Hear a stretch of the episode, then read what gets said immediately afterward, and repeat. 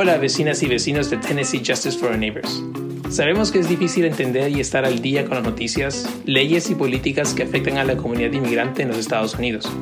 Por eso ha nacido Oye Vecino, un podcast creado por JFON con el objetivo de llegar a los hogares y discutir temas importantes, desde los requisitos y pormenores de una aplicación a una visa U, hasta temas más novedosos como el efecto de las nuevas políticas de carga pública en estos tiempos de coronavirus.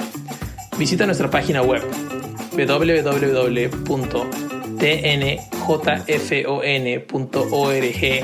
diagonal vecino para descargar los episodios o búscanos en cualquier plataforma que usen para escuchar podcasts. Asimismo, podrán encontrar nuestra información de contacto en la descripción de este episodio. Escríbanos y mándenos sus comentarios y sugerencias y ayúdenos a correr la voz.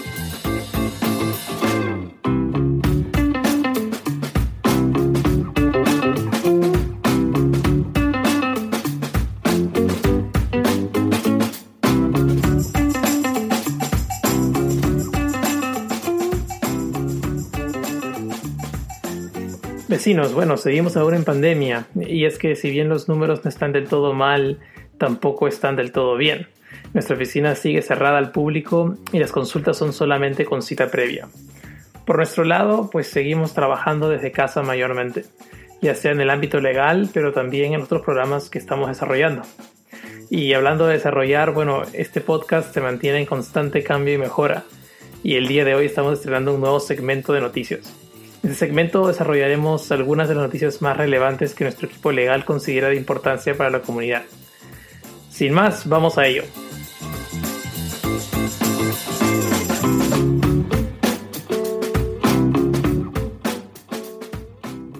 Paciente en el estado de Washington fue diagnosticado con el virus de Wuhan o coronavirus, convirtiéndose Es una orden durísima, no salga de casa. La administración Trump dio un nuevo golpe al programa DACA. Hoy el servicio de ICE afectan muy especialmente a los centros de trabajo. Y bueno, el día de hoy tenemos una noticia relacionada con inmigración. Y es que el Servicio de Inmigración ha anunciado cambios tanto en el costo de los aranceles para presentar solicitudes, así como en las solicitudes de exoneración de pago. Estos cambios entrarán en efecto a partir del 2 de octubre del 2020. En la mayoría de casos, los costos de las aplicaciones subirán de precio y será más difícil conseguir una exoneración de esos aranceles.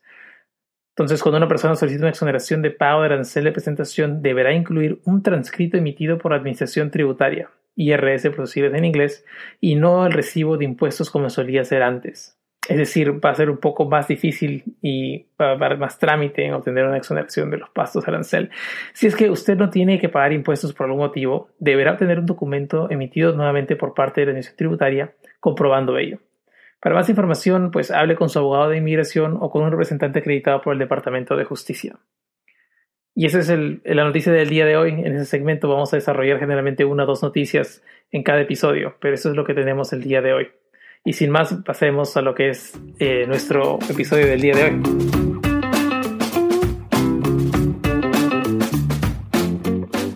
Y bueno, el día de hoy vamos a hablar un poco sobre Conexión Américas. Y Conexión Américas es una organización sin fines de lucro cuya misión es ayudar a las familias latinas inmigrantes a alcanzar aspiraciones para progresar social y económicamente.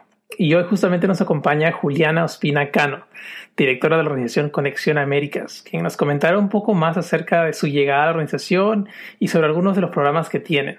Hola Juliana, gracias por acompañarnos el día de hoy. Antes de preguntarte cómo llegaste a Conexión Américas y toda la historia, quiero que me cuentes un poco y también le cuentes a la audiencia un poco más sobre ti. ¿Dónde naciste? ¿Dónde eres? ¿Cómo así llegaste a los Estados Unidos? Hola Álvaro y un gusto conversar contigo. Eh, bueno, me llamo Juliana Ospina Cano, eh, no tengo nombre compuesto y tengo 35 años y hace 20 años ya, no lo puedo creer que vivo en Estados Unidos. Nací en Pereira, Colombia, en la zona cafetera, eh, muy paisa, como decimos en Colombia. Y llegamos a Estados Unidos en el 2000, a lo que yo tenía 15 años, y llegamos a Marietta, Georgia. Entonces, como te podrás imaginar, un cambio radical para un adolescente, pero bueno, fueron años eh, que marcaron mi identidad y mi compromiso con el trabajo y la labor que hago el día y desempeño el día de hoy. Y, pero sí, esa soy yo, Juliana, colombiana, 35, y bueno, muy contenta de, por fin contar mi historia, ¿no? Desde este punto de vista. Bueno, gracias por, por acompañarnos. O sea que Pereira y Marieta no son lo mismo, ¿no? No se ven igual. No, para nada, para nada. Y a pesar pues de que mi familia hace muchos años se ha radicado en, en, Estados Unidos y también tengo familia en Canadá. Yo había venido a Estados Unidos antes cuando estaba más chiquita. Una cosa es venir a pasear y no de vacaciones y otra cosa totalmente distinta es llegar a los 15 años, inscribirme en el colegio, hacer amistades, aprender inglés, navegar el sistema escolar y especialmente pues en Atlanta y en, Georgia, en Marietta, ¿no? Pues ahora que ya llevo tantos años en Estados Unidos, puedo entender el ecosistema en el cual me estaba como que formando y mis papás también y en realidad es admirable, ¿no? Bueno, la excelencia claro, de los inmigrantes. Dice que llegaste aquí a los 15 años. Cuéntanos un poco cómo fue ese proceso de, de asimilación y, y, tal vez, no sé, si nos quieres contar un poco qué fue lo más difícil para ti en esa edad, ¿no? Ajá, es interesante porque cuando me preguntaste, como, la gente cuando me preguntaba cómo te defines, yo obvio soy colombiana y súper colombiana y entre más pasan los soy colombiana, pero yo creo que yo me identifico más con la experiencia migrante de los ah, jóvenes adolescentes. Eh, muy difícil, me acuerdo que llegamos el 14 de agosto y el 16 ya me estaban inscribiendo en el colegio, en un colegio público. Y obvio, en esa época eran, éramos muy poquitos los inmigrantes latinos, sobre todo de Sudamérica, éramos como el fenómeno, la anomalía, no sabían qué hacer con nosotros, ni en qué clase ponernos, ni cómo evaluarnos. y en ese entonces no existían personas como mis compañeros en Conexión América, son muchas las personas que tú conoces que se encargan de ayudar a los inmigrantes a navegar el sistema escolar. Era más que todo como súper Darwin, o sea, el que pueda sobrevivir, que sobreviva. Eh, me acuerdo que una experiencia creo que marcó mucho mi vida, por ejemplo, fue la cuestión de, de, los lockers, o sea, que nunca aprendí cómo mover el locker a la izquierda con la contraseña y me demoraba años y llegaba tarde a clase y obviamente uno llegar tarde a clase lo, lo marcan a uno como un mal alumno, pero en realidad era es que no tenía ni idea cómo mover el locker o eh, aquí en el periódico del Tennessee, yo no sé, pero se pegaron a este cuento que cuando yo llegué a Estados Unidos, recuerdo que tenía unas sandalias súper bonitas y a mí nadie me dijo que no me podía poner esas sandalias y me mandaron a ISS, in School Suspension. Y cuando llegué al salón dije, uy, Dios mío, ¿dónde estoy? ¿Por qué estoy aquí? No he hecho nada malo. Eh, y pueden ser como ejemplos muy banales, pero en el fondo demuestran como esta inequidad que existe, ¿no? Y la importancia de tener personas que ayuden a los migrantes, a los inmigrantes a navegar el sistema escolar. Claro. Que por decir que hubo una profesora que me dejó parada en clase 45 minutos que supuestamente no encontraba una silla para que yo me sentara. nunca se me va a olvidar, ¿no? Porque uno cree y se imagina que ese tipo de comportamientos pues cambian, ¿no? Pero es el mismo comportamiento que vemos en muchos colegios, en muchas escuelas hoy en día, ¿no? Profesoras que tienen sus eh, prejuicios, ¿verdad? Y que se manifiestan con comportamientos. Pero bueno, esa fue la, la historia y ahí estudié en cuatro colegios, en tres colegios distintos. Todos los años nos, pasábamos eh, de barrio en barrio tratando pues de buscar el mejor colegio para mí y corrimos con muchísima suerte que me gradué de un colegio excelente público, pero excelente donde todos los recursos iban a, para nosotros y teníamos un grupito muy chévere de, alumnos internacionales. Como éramos tan poquitos, pues podríamos sobresalir. Y para mí la parte académica, pues siempre ha sido como un escape y hasta hoy en día, ¿no?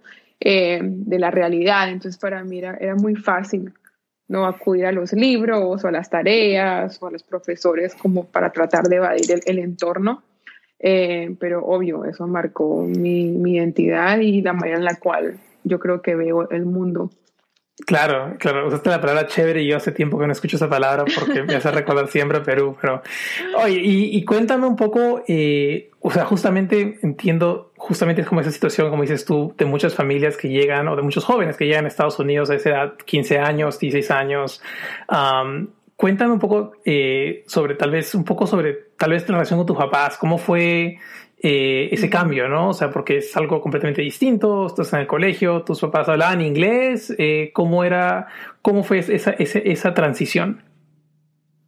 Bueno, yo creo que debo responder tu pregunta como con tres mini respuestas. La primera es que ahora a mis 35 valoro no el como el camino de mis papás, esa resiliencia y ese deseo de darme a mí un mejor futuro. Yo soy hija única y de verdad que para mí es impresionante pensar que ellos dejaron toda su vida, su idioma, su cultura, mis abuelos, sus hermanos, esa cultura de nosotros tan, tan, tan divina, llena de familia eh, y tan folclórica, por un sueño, ¿no? En Estados Unidos, ¿no? Como el sueño americano. Entonces, mi respuesta ahora a los 35 es llena de agradecimiento y, amor por su sacrificio.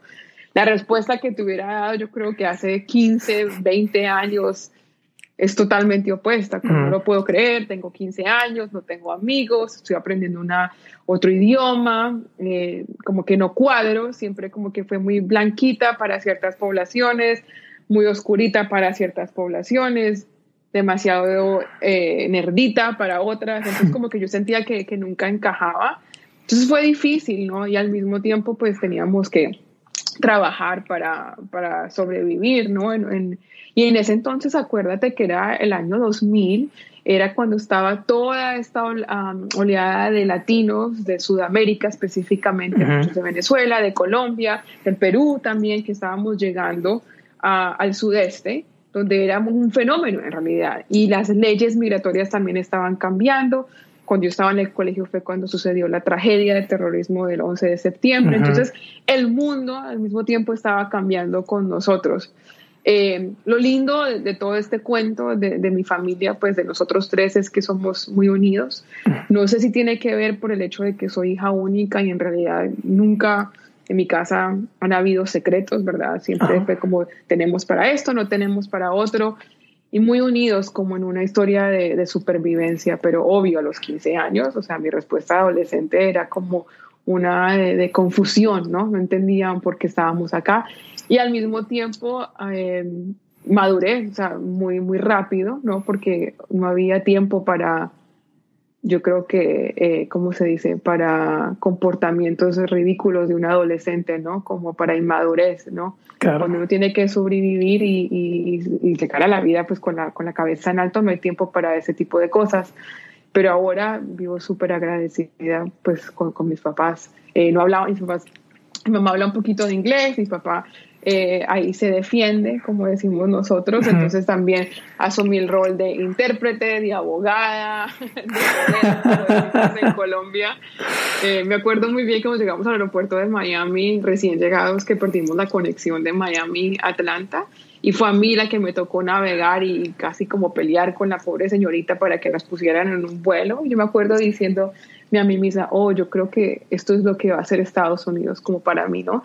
Eh, tomar un, papel de liderazgo en la familia. Y en ese entonces era confuso, pero ahora le doy gracias a la vida, ¿no? Que mis papás confiaron en mí, porque esos son los valores que ahora me ayudan a ser la líder de, Conexión Américas aquí en Nashville y en Tennessee. La líder de Conexión Américas, así es. este, no, es, es, es, interesante lo que comentas porque es la experiencia que, que en la oficina vemos muchas veces, que son los jóvenes, los dreamers o, incluso jóvenes que vienen con, con padres, eh, no necesariamente dreamers tampoco, pero, pero que han tenido que, por así decirlo, eh, escalar peldaños de, a temprana edad, ¿no? O sea, han tenido que asumir responsabilidades que tal vez no las tienen otros jóvenes, pero dada su, su situación tienen que, que asumirla y, y, lo hacen con, con, mucho coraje, mucho valor y, y, y, siempre son historias que obviamente nosotros nos, en la oficina por lo menos dijimos, wow, qué tal, eh, qué tal empuje de esos jóvenes para poder salir adelante y, prácticamente poner el hombro por la familia, ¿no? En vez de estar haciendo cosas que otros jóvenes estarían haciendo normalmente, ellos están, como dices tú, haciendo de todo, ¿no? Todistas en la, en la familia, ¿no? Eh, Julián, yo sé que algunos, yo sé que hemos conversado nosotros un poco antes sobre un poco sobre eh, eh, cómo llegaste a, a, tu experiencia en conexión un poquito, pero, pero antes quiero, quiero que nos cuentes un poco sobre tu experiencia en Georgia después de la escuela. Creo que tú me comentaste anteriormente y, y, tal vez lo puedes repetir ahora, ¿no? Pero el tema sobre cómo llegaste al Centro Internacional de Migrantes en Cobb County. ¿Cómo así, cómo te llegaste ahí? ¿Por qué llegaste ahí? ¿Y cómo fue tu experiencia ahí? Sí, yo creo que es interesante porque, bueno, he tenido tres trabajos puestos en, en, mi trayectoria y siempre han estado marcados con mujeres líderes que me han guiado en este proceso, ¿no? Y yo estudié en el distrito escolar de Cobb County, en el suburbio de, de, de Atlanta, al norte de Atlanta. Y en el colegio, cuando estaba en el bachillerato, depende de quién esté escuchando este, este podcast, pero preparatoria, bachillerato, eh, high school, eh, conocí a un angelito que se llama Lucía Ribeiro, eh, una profesora catedrática en la Universidad de Kenneth y ella me comentó que estaban buscando traductores e intérpretes en el mismo sistema escolar en el cual yo estudié y a mí me sonó muchísimo la idea en ese entonces, como mis papás siempre dicen que desde chiquita, yo, ah, pues a mí siempre me gustaba ser la líder y yo le ponía tareas a mis amiguitas y también porque soy hija única, yo jugaba a ser profesora. Entonces, como que el tema de educación siempre ha estado, ha sido parte de mí, de mi formación.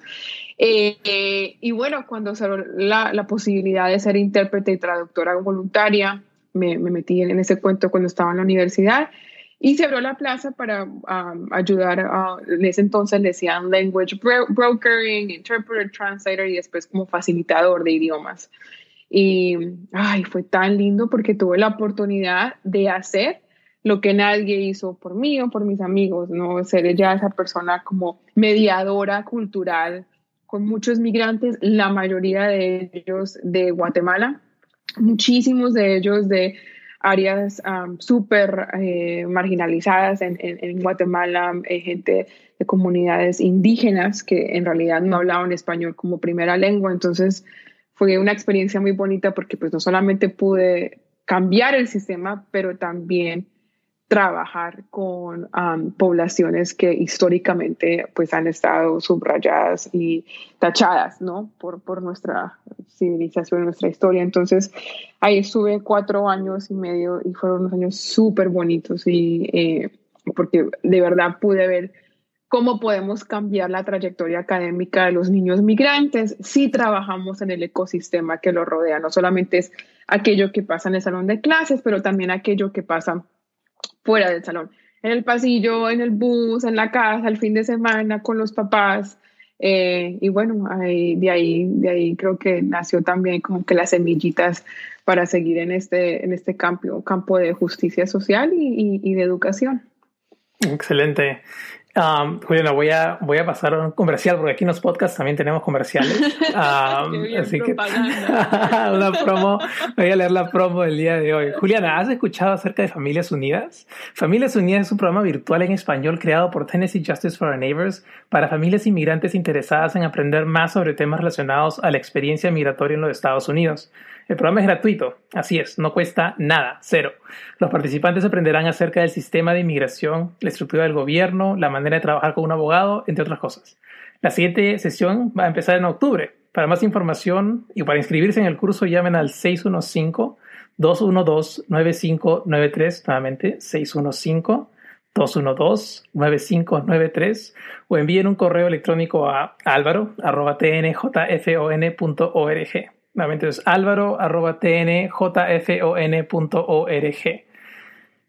Así es, Julián, acá también tenemos comerciales porque tenemos que vendernos por todos lados. Este, y regresando contigo, me imagino, justo lo que comentabas es súper interesante porque, en, como habrás escuchado en el, en el, episodio anterior, me imagino que lo descargaste y lo escuchaste, obviamente. estábamos conversando con Rubén, Rubén de Peña de, de Metro Nashville Public Schools y justo nos comentaba de cómo han cambiado digamos, en su experiencia de todos esos años en, en, Metro, Metro Schools, cómo es que ha visto la evolución um, de tanto profesores como programas para personas que han, que han llegado a otros países y que tienen, obviamente, dificultades en temas de idioma y cómo, cómo ha mejorado bastante y justamente me imagino pues a, raíz de lo que tú nos comentas de tu experiencia, como no, no había esa, esa facilidad, ¿no? Entonces es súper interesante cómo han habido esos cambios y obviamente todavía hay mucho trabajo por hacer, ¿no? Pero, pero por lo menos se está prestando atención a eso un poco más, ¿no? Y, y Juliana, ¿cómo así llegaste a, ¿Cómo llegaste a Nashville después de estar en, Georgia y, y, cómo fue tu contacto con Conexión Américas? Sí, bueno, entonces eh, eh, creo que yo llegué a, Nashville en 2010. Eh, nunca había estado en Nashville, de hecho creo que habíamos pasado por, por Tennessee, pero nunca había estado en Nashville y eh, llegamos a Nashville en, octubre. una relación previa me, trajo a Nashville, el amor me trajo a, Nashville. Ajá, y me acuerdo que yo juraba que era la única latina en Nashville y no conocía a nadie y decía, Dios mío, ¿dónde, estoy? Y después de estar en Atlanta, una ciudad súper cosmopolita, ¿no? Llena de cultura, museos, arte, ¿no? La meca de, de, muchísima cultura.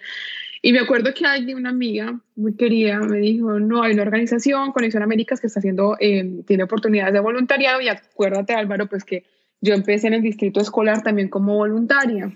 Y dije, bueno, me voy a animar eh, y, voy a ser voluntaria. Y me acuerdo que llegué a Glencliff High School, al, al, colegio, y me encontré con Tara y con Renata en ese entonces. 2011, era el 2010, ajá, y me enamoré no solamente pues con el personal que estaba trabajando en, en, el colegio, en este programa que ahora ya sé que es Padres Comprometidos, pero también de la comunidad, de los papás que estaban aprendiendo cómo navegar el sistema escolar en Nashville, Tennessee, habían papás de todas partes de, de, Latinoamérica. Entonces me acordó muchísimo de mi experiencia, no solamente como migrante, pero también en Atlanta, y les dije, no, yo quiero trabajar ahí. Pero en ese entonces yo estaba trabajando también en la oficina de inglés como uh, segundo idioma, donde trabaja Rubén. Eh, y bueno, de ahí empecé y me llamaron un día, me contaron que tenían una plaza y bueno, como todo en la vida, si es para uno, es para uno, y me llamaron y ahí empezó mi, mi trayectoria en conexión.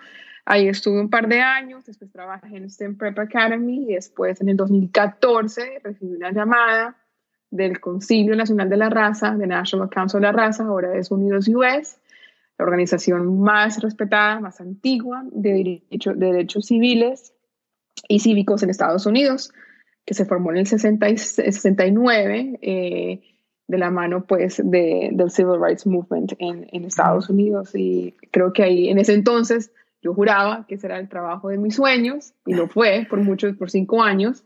Y ahí lo dejé todo y nos, me fui a vivir a, Washington, D.C., a, a, otro tipo de escuela, de vida, de, de aprendizajes que obvio marcaron mi vida por, por siempre. Wow. Yo te imaginaba con tu guitarra aquí llegando a Nashville y, tu sueño, tu sueño de cantar en Broadway. La puerta. bueno, bueno, pero qué interesante. ¿Qué, qué tal Y siento que, bueno, digamos, particularmente mi, mi experiencia en Conexión Américas, y bueno, en JFON, que está en, está en el mismo edificio, ¿no? Pero comenzó también como, digamos, eh, voluntario en, en Conexión Américas enseñando ESL. Me acuerdo que, que esa fue mi forma de llegar y, me enamoré del edificio y de la gente. Y es una cosa como que, ah, decía, yo quiero trabajar aquí. O sea, quiero. Y, y, se dio también, como dices tú, la oportunidad, ¿no? se abrió un puesto que es para ti. Y, y, nada, sí, creo que todos llegamos a Conexión Américas, a, Casa Safran y todos nos enamoramos. Es un ambiente tan bonito y, y lamentablemente por ahora está, está, un poco cerrado, pero, pero ojalá que pronto estemos eh, nuevamente todos ahí. Y ahora, Julián, te, ha tocado de hecho una época bien complicada. Estamos en un ambiente sumamente cargado a nivel de inmigración y políticas inmigratorias, no sé si te has dado cuenta. Ah, pero ¿cómo está afrontando Conexión Américas y obviamente digamos, este, a la población, que, justamente es el, el motivo de, la existencia de Conexión Américas, ¿cómo están afrontando esta situación actual en los Estados Unidos?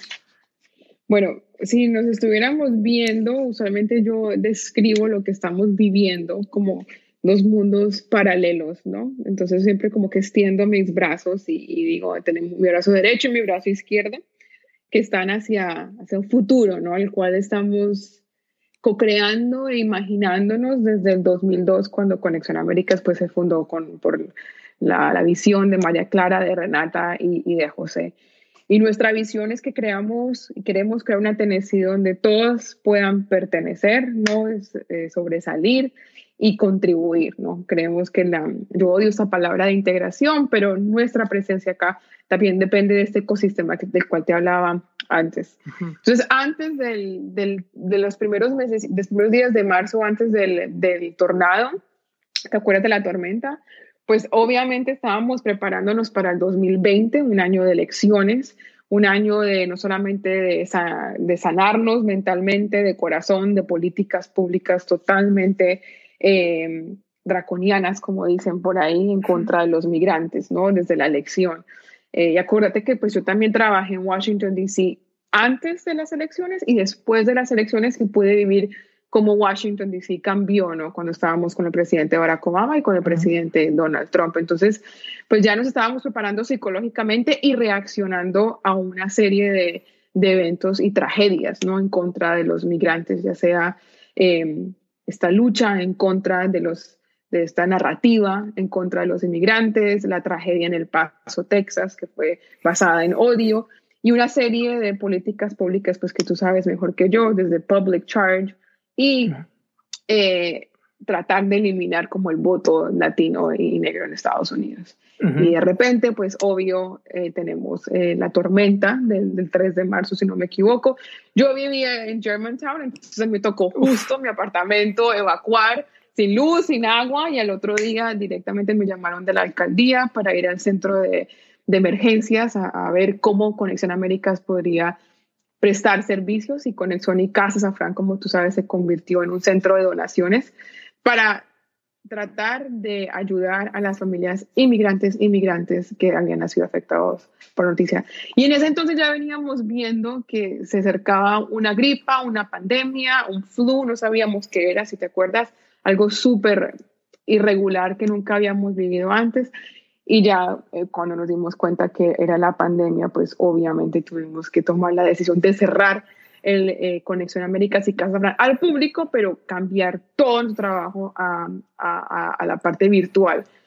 eh, me vino, creo que muy bien, a Conexión Américas, pues el hecho de que cuando yo trabajaba en Unidos en NCLR, pasé la mayoría de mi tiempo viajando por Estados Unidos, entonces para mí trabajar desde mi computador en la casa, en el patio, en un, un avión, era, es muy fácil, ¿no? pero el hecho de que fuera fácil para mí no significa que fuese fácil para los 49 colegas que tenemos en la organización. Y de ahí pues hemos visto la, el impacto de COVID-19.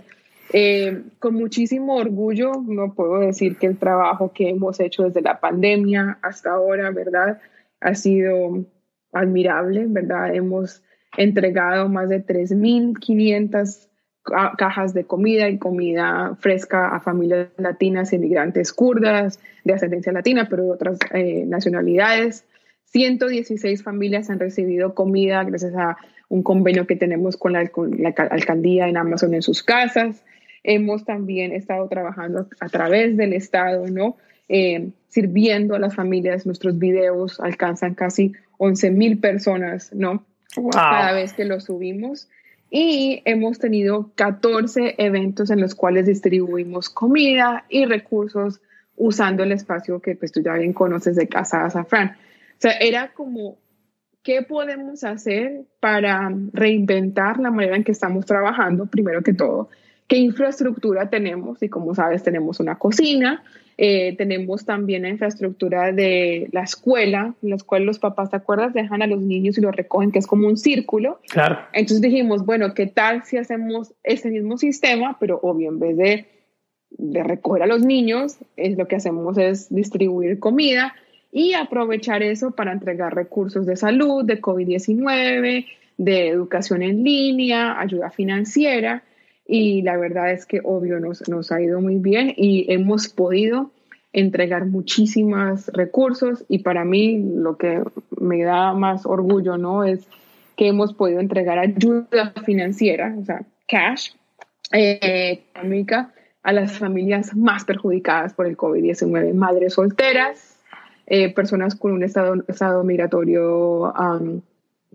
estatus migratorio eh, precario, ¿no? Y familias de un estatus con un estatus irregular. Entonces, si yo no tengo documentos, pero mi hijo nació acá, sabemos que a pesar de que él es ciudadano, eh, ese tipo de familias las excluyeron del CARES Act y nosotros hemos podido ayudar a esas familias. 71% de las familias que acuden aún no tienen su trabajo, la mayoría son madres solteras y familias que aún están sufriendo. Entonces, ha sido muy bonito lo que hemos hecho, súper orgullosa del trabajo. Claro y la única razón por la cual lo hemos hecho es porque teníamos la infraestructura, el personal y las ganas, ¿no? De seguir trabajando por este mundo que describí, ¿no? Donde todos podamos eh, pertenecer y, y contribuir. ¿Qué tal impacto de conexión, la verdad? Y felicitaciones. Obviamente, ese es un trabajo una labor sumamente grande, ¿no? Para poder hacer todo, todo eso, sobre todo estando en, un tiempo de, pandemia. Y regresando un poco al tema de, eh, de, las elecciones y, como para como darte pie para tu propia promo, yo sé que Conexión abre las puertas para, para centro de votación. ¿Lo van a hacer también ahora en, en las elecciones que vienen? Sí, entonces eh, el horario es el horario. Con Casa Safran es, lo que en inglés se dice como Early Voting um, Site, lo cual significa es que la gente puede votar antes de las elecciones eh, del 3 de noviembre, pues que son las elecciones nacionales del Estado y la, la elección presidencial, ¿no? Eh, entonces, Conexión Américas, al igual que otras, creo que son 10 centros de comunitarios, eh, abre sus puertas para que la gente pueda votar. Entonces, la, el siguiente ciclo de early voting empieza el 14 de octubre y ha sido también una experiencia muy bonita porque hemos podido también controlar nuestro espacio eh, para que haya distanciamiento físico, para que las personas sigan ¿verdad? las reglas del, del CDC para que no tengan, para poder disminuir la propagación del COVID-19, pero también para fomentar el, voto, ¿no? Em, como sabes, nosotros estamos ubicados en un área muy diversa, internacional, en Nashville, entonces es muy bonito saber que al menos también estamos aportando con nuestra casa, que es Casa Zafán, para que la gente pueda votar en persona ya que ha habido tanta controversia con los votos por eh, correo. Por correo. No, siempre es una experiencia muy bonita. Me, tocó votar por primera vez a principios de este año y obviamente lo hice en, en Casa Safran, pero sí, obviamente es, es, sumamente importante, como dices tú, y, y, ojalá que nuestros oyentes pues se pongan las pilas, como decimos en Perú, y, y, vayan temprano para no esperar el último día o el día mismo de elección para ir. Cualquier complicación que haya, pues siempre, siempre es lo que surge, ¿no? Y si uno ya ha hecho su votación anteriormente, pues puede estar tranquilo en esos días. Eh, Juliana, y cuéntanos un poco, o sea, nos has comentado el tema de, de, del, del la repartición de comida. Eh, pero qué, y digamos, obviamente la, eh, la ayuda económica han brindado, pero ¿qué otros programas tiene Conexión y que han podido ofrecer durante la pandemia? Bueno, súper buena pregunta y ojalá nos pudiéramos ver en persona porque tengo los, los dos mundos paralelos. todos nuestros programas, todos, toditos, todos, siguen en, en, línea, ¿no? Entonces, desde integración económica para aquellas personas que quieren abrir su propio negocio, eh, integración económica para aquellas personas que cocinan en su casa y quieren montar su restaurante o vender su comida, que en inglés se dice caterers, pueden usar nuestra cocina, también la cocina está abierta. Súper importante recalcar que 90% de las personas que estaban usando nuestra comida tuvieron que dejar de cocinar porque no tenían sus clientes. Y para nosotros, obvio, había dos preocupaciones. Primera, o sea, la mayoría de ellos son eh, emprendedores inmigrantes, entonces teníamos esa preocupación. Y segundo, que es también dinero que le entraba a Conexión Américas. Entonces ahí fue donde el sueño de preparar comidas y repartirlas al mundo, un convenio entre eh, eh, las parte, el sector privado y el sector público para poder no solamente que la gente tuviera su empleo, pero también ayudar a la comunidad migrante. Entonces, las clases de inglés continúan, el financiamiento de las casas continúan, todos nuestros programas de educación continúan, todas las clases, obvio, son en Internet porque hemos aprendido, y esto es algo, una lección que me enseñó COVID-19, que las familias latinas están usando todos sus recursos, ya sea WhatsApp o nosotros por Skype o eh, el mensaje de texto, para crear estas conexiones. Y obvio, eh, los servicios de, referidos. Entonces, cuando llega alguien que nos cuenta que tiene un hijo que tiene DACA o que quiere renovar DACA, tenemos el privilegio y el honor de poder referirlos a ustedes para que los ayuden. Entonces, eh, tenemos esta integración inmigrante y al mismo tiempo educando a Nashville y a Tennessee acerca de la comunidad migrante e inmigrante de, Nashville. Es eh, súper lindo porque cuando yo estaba acá hace en el 2010, la mayoría de nosotros éramos primera generación, recién llegados, como que sin nada en el bolsillo, aprendiendo inglés. Y ahora sí, tenemos este tipo de migrantes, tenemos unas familias guatemaltecas recién llegadas, pero también tenemos los hijos de esas personas que ayudamos hace 10, 8 años, que ahora tramitan sus impuestos con nosotros, quieren mm. comprar su casa con nosotros, mandan a sus hijos a las escuelas con nosotros. Es un ciclo muy bonito de integración y eh, nos demuestra ¿no? que el futuro es, es lindo si seguimos cultivándolo con mucho amor, mucha paciencia y eh, el poder del voto. Claro que sí. Y, Juliana, ¿quién para comunicarse, cómo hace la gente para comunicarse con conexión? ¿Sus teléfonos están funcionando normalmente o por internet, por correo electrónico? ¿Cómo, cómo se, se conecta alguien con conexión si es que está interesado en los programas o en las clases? Los números de teléfono siguen iguales, 615, 320, 51, 52, pero yo creo que la mejor manera de comunicarse con nosotros es por internet, ¿verdad? Por Facebook. Si quieren saber qué estamos haciendo, qué programas están abiertos, acabamos de subir un resumen, eh, subir, descargar, montar, upload, eh, todo el resumen de las clases que tenemos en Conexión Américas, desde clases de inglés, referidos, ayuda legal, a nuestra página de Facebook. Entonces yo siempre le digo a todo el mundo, ahora en plena pandemia, vayan a la página de Conexión Américas en Facebook, donde tenemos todos nuestros programas, porque creo que siempre hemos estado muy ocupados, pero ahora sí estamos más ocupados que, que nunca, menos que ustedes también. Sí, claro que sí, es como que el, el trabajo ha aumentado muchísimo y, y, ahora es como que está en tu casa, no, tienes como verte para ir a ningún lado, simplemente empiezas a trabajar apenas te levantas.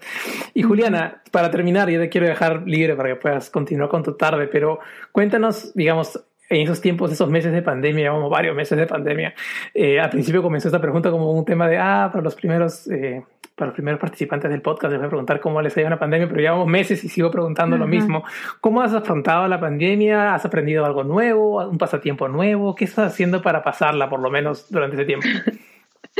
Bueno, tenemos un miembro en la familia que se llama Guacamole, tan divino, es un perrito, entonces tenemos un perrito en la casa que me está ayudando a ser más paciente y a, de, obviamente a caminar más porque pues los perritos no aguantan todo el día en la casa, pero así como lección general eh, de paciencia, ¿no? De mucha reflexión, diría yo.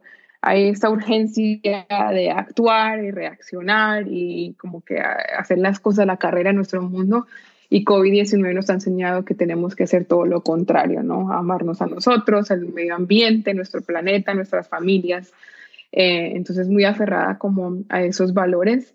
Eh, en términos de, de, hobbies, o sea, siempre como lo dije antes, la lectura, le, estoy leyendo muchísimo y eh, haciendo muchísimo yoga, tratando de hacer yoga. Y lo rico es que pues cuando llegué a Nashville no había encontrado un estudio de yoga y extrañaba a mis, profesores de yoga de DC y ahora pues ellos están ahora en Nueva York y dan clases por Zoom.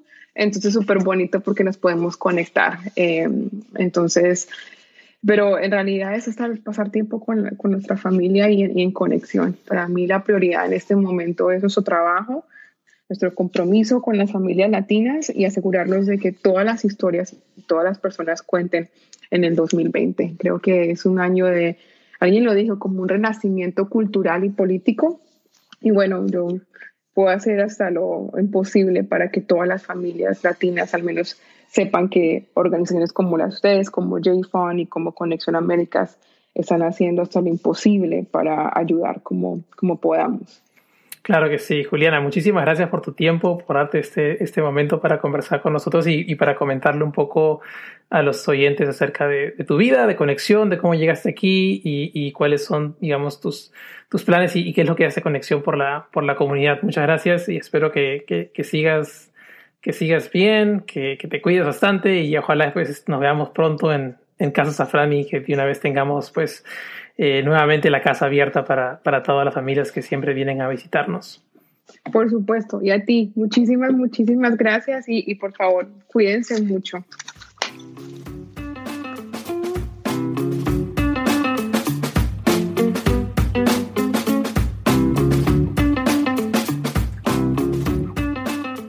Bueno, vecinos, esa fue nuestra conversación con Juliano Spinacano de Conexión Américas. Sin duda una labor muy importante la que realizan, y si aún no han oído hablar de ellos, pues les aconsejo que visiten su página web para que se enteren de todas las novedades y programas que tienen. Y finalmente quiero invitarlos a nuestro primer episodio de Oye Vecino en vivo. Así es, estaremos realizando un evento profundos para Tennessee Justice for Our Neighbors y tendremos un episodio grabado por Zoom en vivo, ciertamente un experimento para todos nosotros pero creo que la pasaremos muy bien. El episodio se ha grabado en inglés, tendremos como invitados a tres Dreamers que nos contarán un poco de su vida y de cómo les está afectando todo el tema de los cambios en políticas inmigratorias. También tendremos una presentación por Angie Kay, una cantante y finalista en el programa The Voice.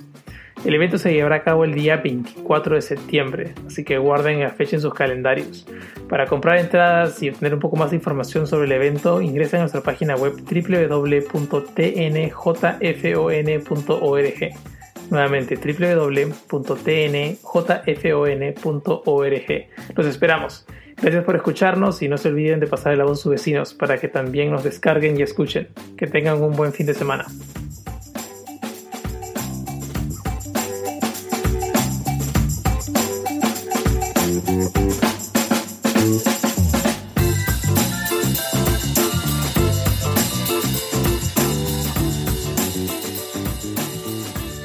La mezcla de sonido de Oye Vecino es realizada por Carlos Urosa, de Woodbine United Methodist Church y Primera Iglesia Metodista.